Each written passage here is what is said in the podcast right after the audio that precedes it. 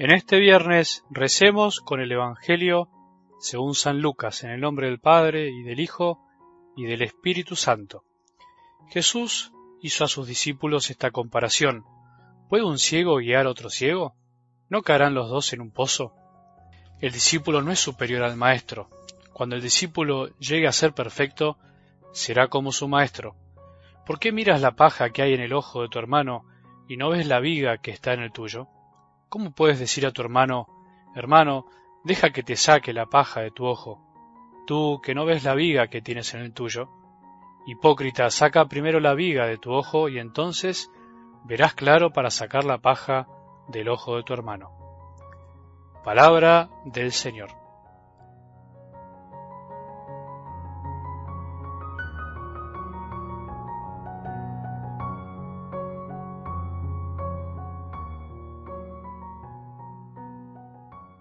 El sordo mudo que fue curado por Jesús en el episodio del domingo pasado, en realidad era un tartamudo, una de esas personas que no pueden hablar bien porque en definitiva algo les pasó que no escucharon bien, por lo tanto no aprendieron el lenguaje. Por eso era toda una imagen y es toda una imagen de lo que nos pasa a aquellos que no hemos aprendido a escuchar bien que en definitiva deberíamos reconocer que a todos nos pasa de alguna manera. Somos tartamudos en el hablar de Dios, en el hablar del amor. Estamos llenos de palabras que en definitiva no son las palabras que Dios quiere que salgan de nuestra boca. Por eso pidamos al Señor también que nos suelte la lengua y que nos haga hablar solo de Él, sin miedo, con fortaleza, con alegría, pero por eso tenemos que escuchar cada día la palabra de Dios. Solo tu palabra, Señor, nos sanará y nos purificará de tantas inmundicias que se han impregnado en nuestras almas por escuchar tantas cosas sin sentido, incluso tantas cosas malas. Por eso Él escucha de tu palabra la que purificará nuestros sentidos, nuestra vista, nuestro tacto, nuestro gusto, todo lo que hacemos día a día por acercar a los demás a tu corazón, Señor. Decinos al oído y tocanos los oídos, diciéndonos una vez más, ábrete, para que se nos suelte la lengua y comencemos a alabarte. Hoy voy a dejar este audio lleno de preguntas para que por lo menos podamos responder alguna, para que nos podamos responder algunas durante el día. Por ahí es demasiado y no podemos con todas, son muchas preguntas, pero no importa, quedémonos con la que más nos guste, con la que más nos toque el corazón, no nos atragantemos.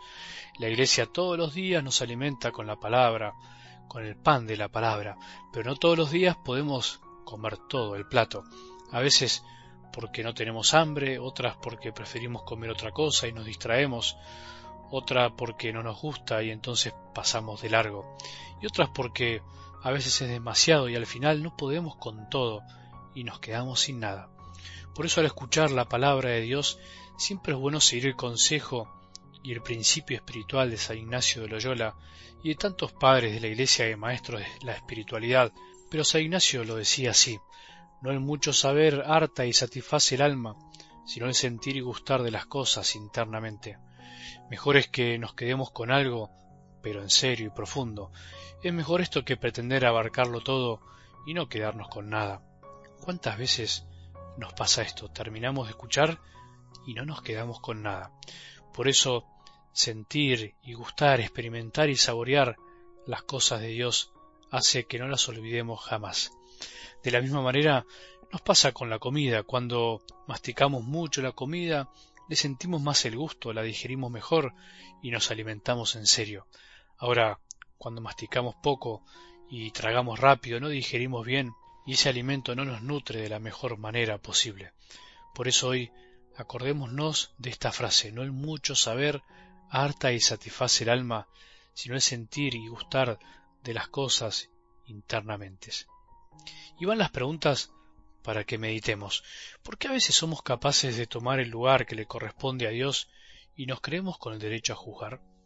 ¿Por qué juzgamos cuando en realidad el verdadero Maestro todavía no juzgó? Nos olvidamos que Jesús nos dice que seamos misericordiosos como el Padre nuestro es misericordioso, que hace llover sobre buenos y malos.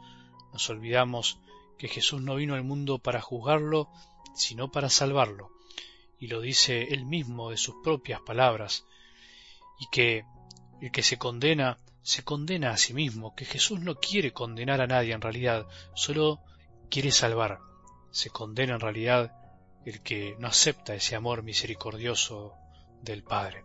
Es posible que a veces seamos capaces de estar mirando el defecto o el pecado ajeno y no nos demos cuenta de todos nuestros pecados y defectos. ¿No será que nos queda por conocernos mucho más todavía? ¿Todavía pensamos que nos conocemos plenamente?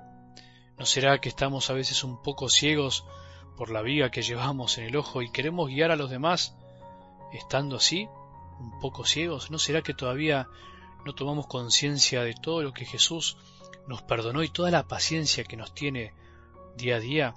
¿No será que perdemos la memoria de tanto amor? ¿No será que nuestra ceguera espiritual no nos deja ver y por ver mal juzgamos mal? ¿No será más eficaz y edificante dedicarnos a sacar tantas vigas de nuestros ojos que no nos dejan ver? ¿Cómo pretender corregir si todavía no podemos con nosotros mismos?